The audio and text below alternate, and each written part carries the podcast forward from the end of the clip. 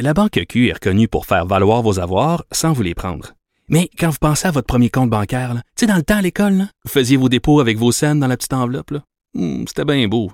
Mais avec le temps, à ce compte-là vous a coûté des milliers de dollars en frais, puis vous ne faites pas une scène d'intérêt. Avec la Banque Q, vous obtenez des intérêts élevés et aucun frais sur vos services bancaires courants. Autrement dit, ça fait pas mal plus de scènes dans votre enveloppe, ça. Banque Q. Faites valoir vos avoirs. Visitez banqueq.ca pour en savoir plus. Vincent, pendant que M. Legault fait son homélie euh, en anglais, moi, by the way, Oui. j'ai mis 25 cents dans une jarre chaque fois qu'il a dit le mot euh, uni, puis euh, je Oui, pense que j'ai assez d'argent pour mes REER. Euh, oui, euh, en fait, si on ignore l'éléphant blanc dans la pièce, c'est-à-dire les CHSLD, tout va bien. Oui, c'est quand même un peu ça qu'on dit. le bilan, là, veut, quand veut même, est, est- est là, là. Oui, 97 nouveaux décès, donc 778 18 nouveaux cas. Il a quand même expliqué quelque chose qui, moi, me chicotait depuis plusieurs jours. Mais tu en avais parlé hier. ouais, Ouais. qui augmentait tout le temps. Là, euh, et euh, on a quand même, c'est une bonne explication, c'est qu'il y a des personnes âgées qu'on ne veut pas retourner en CHSLD, même s'ils n'auraient plus besoin d'être hospitalisés, mais on se garde de le faire parce qu'on ne veut pas les transférer à nouveau euh, dans un milieu de vie là, qui n'est peut-être pas sécuritaire, euh, ou tout simplement pour en ajouter là, au personnel débordé. Alors on garde ces gens hospitalisés. C'est pour ça qu'on a un nombre, euh, le 1460 hospitalisations qui continue de monter, alors que soins intensifs restaient stables depuis écoute, presque deux semaines. Alors c'est pour ça que ce chiffre-là continuait de monter. Et François Legault qui fait un appel à nouveau à aller travailler en CHSLD, mais là pour les gens qui n'ont pas de qualification. Euh, donc tout le monde sera la bienvenue. Vous pouvez aller sur Je contribue encore pour donner votre nom. faut vouloir travailler temps plein et vous serez compensé. Donc 21 et 28 dollars, c'est le prix d'un euh, de, ce qu'on appelle les aides de service. Là. Alors c'est le salaire euh, minimum pour ce travail-là, euh, 21 dollars, 28 dollars, ce qui donne plus de 3000 dollars par mois, ce qui donc peut être intéressant par rapport à la PCU pour ceux qui ont pas, de- parce qu'il faut quand même donner des salaires maintenant qui donnent aux gens le de goût de 2000. sortir. Oui, alors euh, c'est c'est ça à quoi ça ressemble dans les euh, les, les CHSLD, alors qu'ils comparaient quand même avec d'autres pays. Comme Oui, là, quoi, là, là, là, moi, c'est là où je suis un peu euh, dubitative parce que c'est cette idée, on en reparlera après quand on se compare, on se concentre, on s'en va tout de suite aux questions. Avec Olivier Bossé, Le Soleil.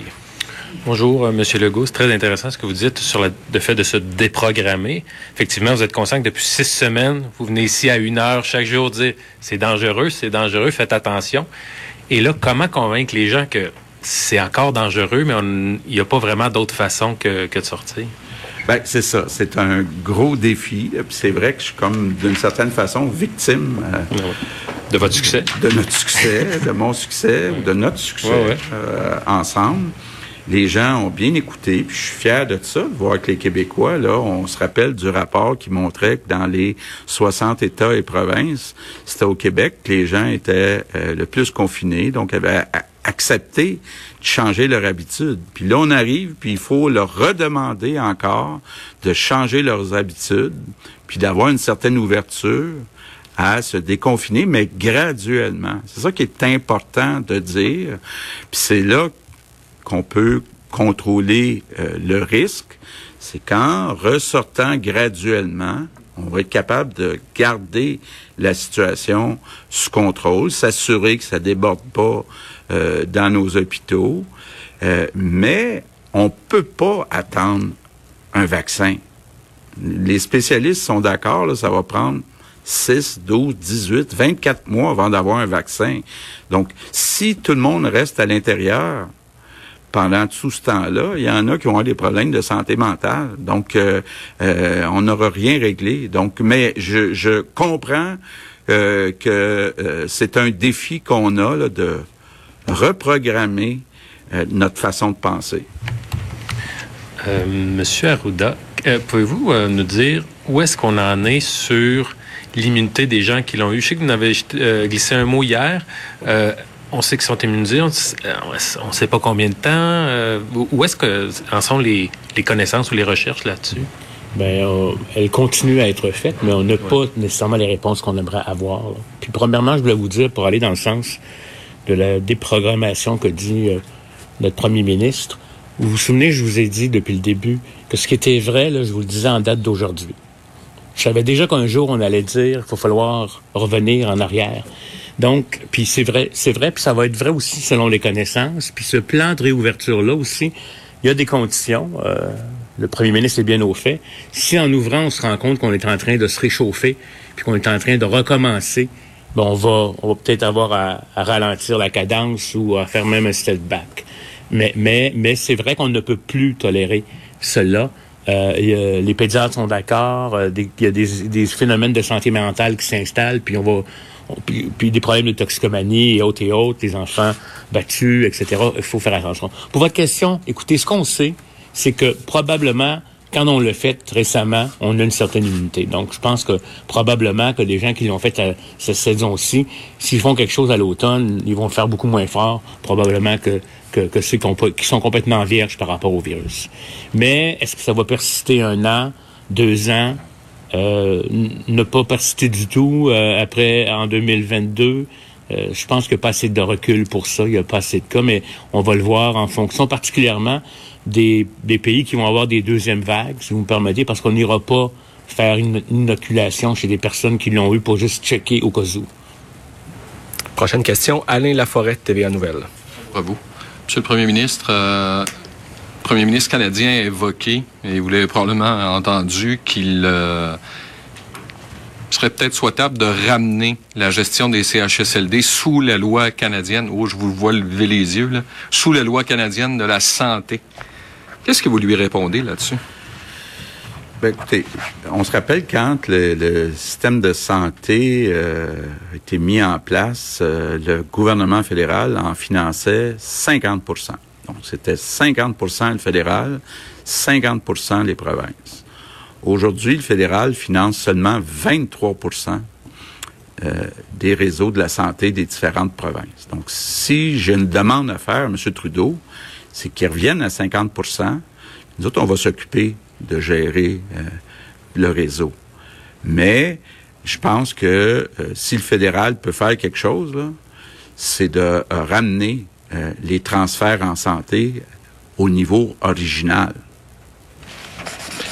Actuellement, on nous rapporte, Mme McCann, qu'il y a des médecins qui vont dans les CHSLD et qui sont rappelés dans les hôpitaux c'est ce qui s'est passé dans les CHSLD. Le premier ministre a évoqué là, le feu dans le foin. Il n'y a pas un risque dans les hôpitaux actuellement?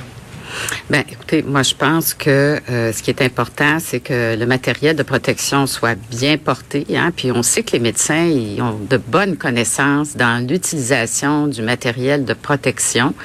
Euh, donc ça, c'est la première chose. Euh, évidemment, ça dépend aussi, puis je vais demander à Dr Arruda d'ajouter quelque chose là-dessus, parce que ça dépend où le médecin a travaillé, et dans quel département il travaille à l'hôpital. Il y a peut-être des mesures additionnelles à prendre, mais à la base, c'est de bien porter le matériel de protection et les conseils d'usage. Là, quand on, sort de la zone de la zone chaude, il y a des mesures à prendre. Alors pour la transition, je vais donner la parole à Dr Arruda là-dessus. Effectivement, c'est évalué, euh, je vous dirais, euh, au cas à cas, tout dépendamment de la clientèle, si elle est à risque ou pas. Euh, c'est sûr que dès que le médecin a des symptômes, on ne voudra pas qu'il ait travaillé. Par contre, à la mesure, il y a des gens qui sont asymptomatiques, c'est tout à fait vrai, mais dans le contexte de soins, je vous dirais, les gens vont... Vont, vont, porter une attention particulière à, à l'équipement, puis je dirais aux mesures de précaution en contexte de soins. C'est plus facile que dans un contexte même de soins aigus, plus facile que dans un contexte de CHSLD où, les soins sont d'une autre nature. Et puis, euh, je, je, pense aussi quelque part qu'il y a quand même la circulation communautaire aussi. Là. Euh, donc, ça ne veut pas dire que euh, y aura, y aura, des risques, même aux médecins qui ne sont pas allés dans les CHSLD, de l'attraper dans le cadre de leurs activités euh, communautaires. D'où l'importance, à mon avis, encore tant pour les médecins que pour tous les travailleurs de la santé, que pour la population, que ce déconfinement-là se fasse de façon progressive, mais aussi ça ne veut pas dire que le jour où on fait des, des confinements, tout le monde se retrouve avec des soupers le dimanche avec grand-papa, grand-maman, et puis le bon rôti de bœuf, etc. On a, on a tous le goût de ça bientôt, mais on n'est on n'est pas encore rendu euh, après euh, la phase intensive. Donc, euh, j'invite encore tout le monde à, à, à garder. il y a un dosage on réouvre, on réouvre dans certains secteurs, on réouvre avec des personnes qui sont pas nécessairement à risque, mais allons pas tout mêler euh, en même temps. Parce que c'est sûr que ça va amener un vent de liberté attendu. Puis euh, euh, ça va être difficile pour ceux qui vont avoir encore à rester un peu plus enfermés, mais il faut falloir le faire comme ça. Merci. Bon, je pense qu'il y a une chose qui est claire, Vincent, c'est qu'il faudra se déprogrammer lentement, mais sûrement. Mais c'est clair qu'accepter l'immunité collective, c'est accepter le principe qu'il y aura forcément des victimes. Mais on peut pas attendre un vaccin qui arrivera sans doute d'ici un an, voire même deux.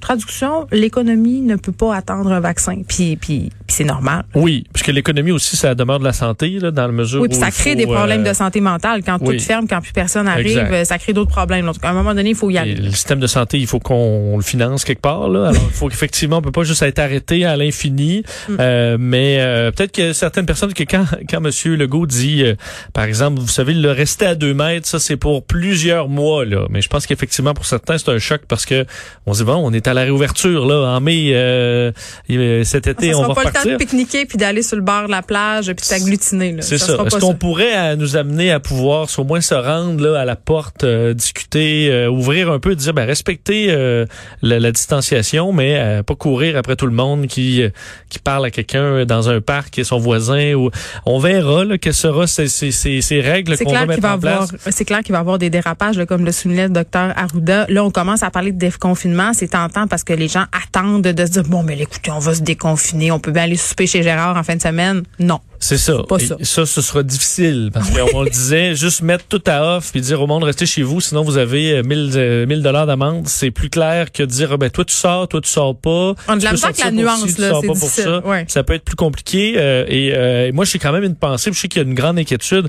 chez ce que M. Legault dirait nos aînés là, ou Les nos sages. sages, euh, de dire ben nous là, euh, ok ben nous vous êtes en train de nous dire qu'on va être enfermés jusqu'en 2022 là. Euh, Non, puis ça crée, tu parlais de problèmes de santé mentale. Vincent, hier, je parlais à un urgentologue et il me disait, euh, il y a des personnes âgées en ce moment qui, littéralement, se laissent un peu aller Oui. parce qu'ils sont seuls, parce qu'ils n'ont plus justement ces proches qui viennent un euh, leur parler, leur donner de l'affection, les nourrir, s'en occuper. Donc cette solitude là, ça crée des problèmes de santé physique et mentale. Oui, puis pour certains, c'est c'est ce qui leur reste, Ouais. donc euh, une visite de leur famille ou de leurs enfants. Donc euh, oui, ça va être difficile. Est-ce qu'on retrouvera des solutions là, pour pouvoir au moins aller voir nos proches plus âgés euh, d'une façon sécuritaire? Parce que ça, à un moment donné, c'est beau de dire les jeunes, vous allez repartir, mais écoute, est-ce que euh, les plus de 70 ans vont rester enfermés vraiment jusqu'au vaccin euh, à l'abri de tous? Ça va être un peu difficile pour certains. En tout cas, le premier ministre Legault veut accélérer le processus euh, de ces fameuses maisons universelles pour aînés. On le sait, ça faisait partie de ses promesses électorales. Oui, un concept qui sera accéléré. Il faut dire que... C'est on- pas clair encore, c'est quoi là Oui, puis pour avoir vu des images des maisons des aînés, tu dis OK, là on va passer de CHSLD où écoute, c'est des mouroirs euh, où les gens baignent dans leur urine à une maison le magnifique avec un boisé intérieur. Non, mais ça reste être- des dessins, Vincent, où on- calme-toi. Oui, c'est ça. mais où on sera 12. ré- Le concept, c'était entre autres d'avoir des maisons avec 12 résidents par maison, chacun avec sa chambre individuelle, des gens qui allaient être mixés par intérêt euh, commun. Donc, tu mets les Comme gens sur les sites de rencontres. oui, question d'avoir et avoir des espaces communs pour combattre l'ennui, mais vraiment c'est beau en bois avec Mm. des arbres au milieu. Ça, c'est comme les, les labs écoles. hein. Je pense aura quatre, puis le reste, euh, on sera quand même dans des bâtisses de béton, pas de fenêtres. C'est c'est ça que des fois est-ce que tu dis OK ben au lieu de faire un palace pour certains, est-ce qu'on est mieux d'investir un petit peu plus partout pour Juste aider? moyen, ça serait déjà mieux que ce qu'on a en ce moment. C'est ça. Alors, on verra comment va se, se porter le concept de maison des aînés, mais ce sera accéléré par le gouvernement qui avait réservé à ça 2,6 milliards. Alors, c'est un projet qu'on met sur euh, euh, la, la voie rapide en espérant de voir des résultats de tout ça rapidement. Vers 13h45, on aura euh, Mélanie Joly pour nous parler euh, de ce nouveau programme d'aide que lance Justin Trudeau aujourd'hui. J'ai envie de te dire, c'est le jour de la marmotte. Oui, euh, une autre une autre journée, une autre, un autre programme, euh, pas chiffré encore, mais on comprend que ce sera euh, un bon montant encore, l'aide d'urgence du Canada pour le loyer commercial. Alors, on sait il y a beaucoup de petites entreprises qui sont incapables, les restaurants surtout, il peut y avoir des salons de coiffure, d'autres des petites entreprises, donc pour qui le loyer, c'est vraiment ça qui les tue présentement, parce que t'as beau avoir tout le monde à la maison, ben cette facture-là continue de rentrer. Alors, le fédéral va, euh, avec les provinces, faire réduire le loyer de 75% euh, si vous êtes capable de prouver donc que votre revenu est affecté par la COVID-19 pour avril, mai et juin. Donc, qui paye ça? Là? Euh, 25% c'est le propriétaire de l'édifice. Je sais pas exactement comment ça va se faire, mais tu dois sacrifier en tant que propriétaire 25 de, euh, de, de, du loyer. L'autre 50% c'est le fédéral et le provincial. 75% pour le fédéral, 25 pour le provincial. Alors, on va se séparer comme ça la tarte pour qu'il en reste juste 25 pour l'entreprise. Moi, je suis curieuse, euh, et puis j'en parlais avec Mélanie Joly tantôt, là, euh, parce que c'est un prêt, évidemment. Euh, donc, qui dit prêt dit remboursement de prêt. Ces prêts-là, beaucoup vont être utilisés par les restaurateurs, des commerçants au détail, et on ne sait pas comment ça va aller leurs entreprises. Ça se peut qu'il y ait beaucoup d'entreprises de restaurants qui ne soient pas capables de les rembourser ces prêts-là au bout du compte. Et ça, vraiment, c'est le point aveugle de cette politique, selon moi.